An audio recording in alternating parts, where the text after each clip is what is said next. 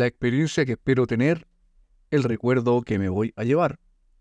Esta frase, como una ecuación, nos invita a reflexionar y comprender profundamente en qué consiste el negocio de restaurante.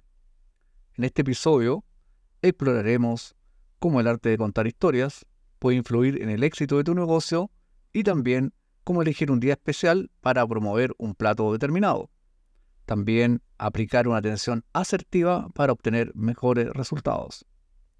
Y finalmente cómo el factor emocional impacta en nuestras decisiones.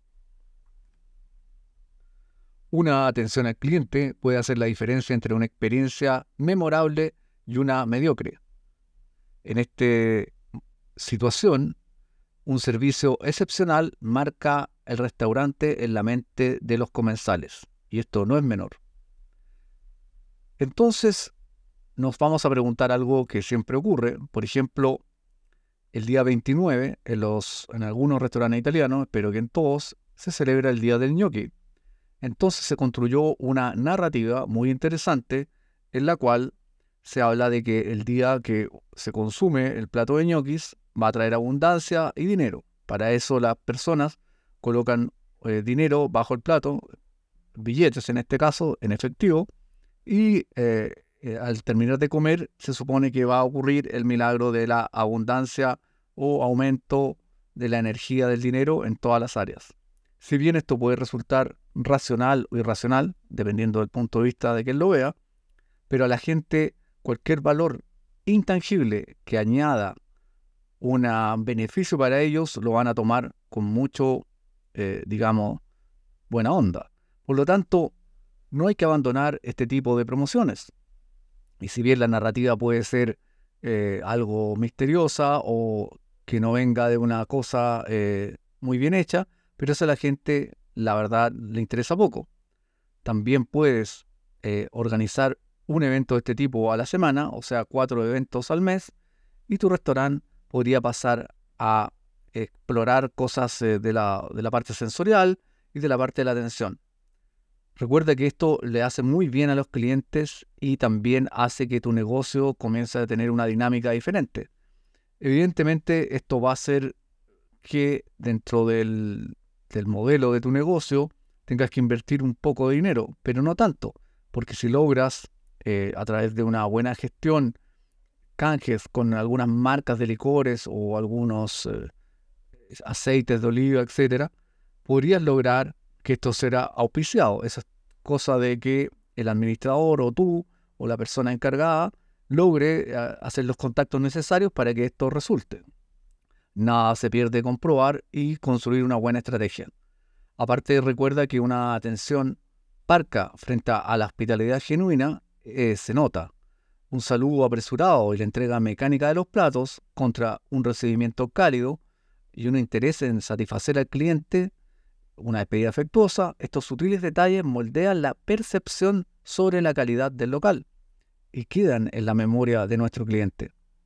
Ahora, para lograr que el personal se involucre en este nivel de servicio, justamente la palabra es demostrar que se involucren para lograr la atención personalizada evidentemente, todo el, personal de tu restaurante debe estar ahí y claramente capacitación constante, también claramente una, una, buena retribución por hacerlo y va a surgir esa armonía y esas ganas de atender a la gente. Y cualquier gente o cualquier persona que se incorpore al equipo eh, debe ser constantemente capacitada para que se involucre y sepa de qué se trata.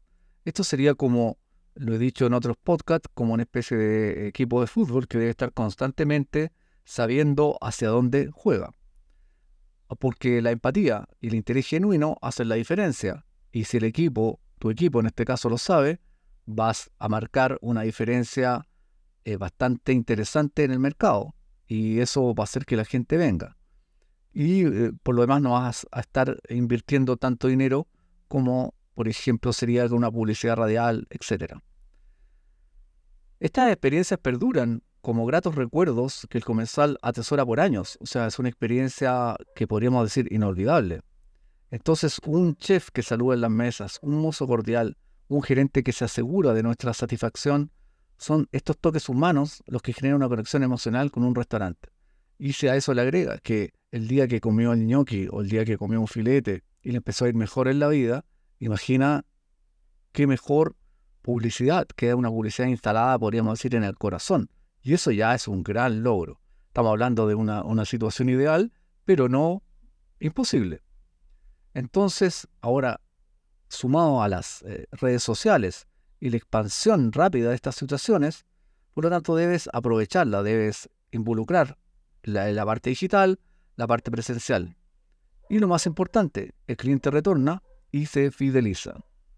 Entonces, resumiendo, la hospitalidad, los pequeños detalles suman para crear grandes momentos. Cultivando la calidez de la atención, construimos relaciones duraderas con nuestros comensales. Si tú entiendes esto, has entendido más del 50% en qué consiste el negocio de restaurante.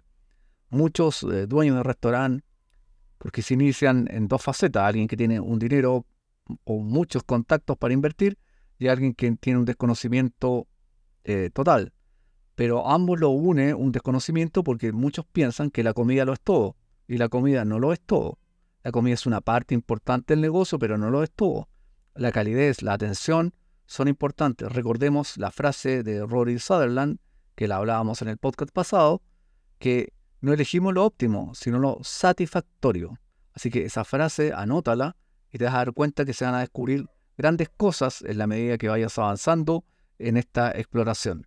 Así que mucha suerte si inicias o promocionas este tipo de eventos. Te van a hacer muy bien para tu restaurante.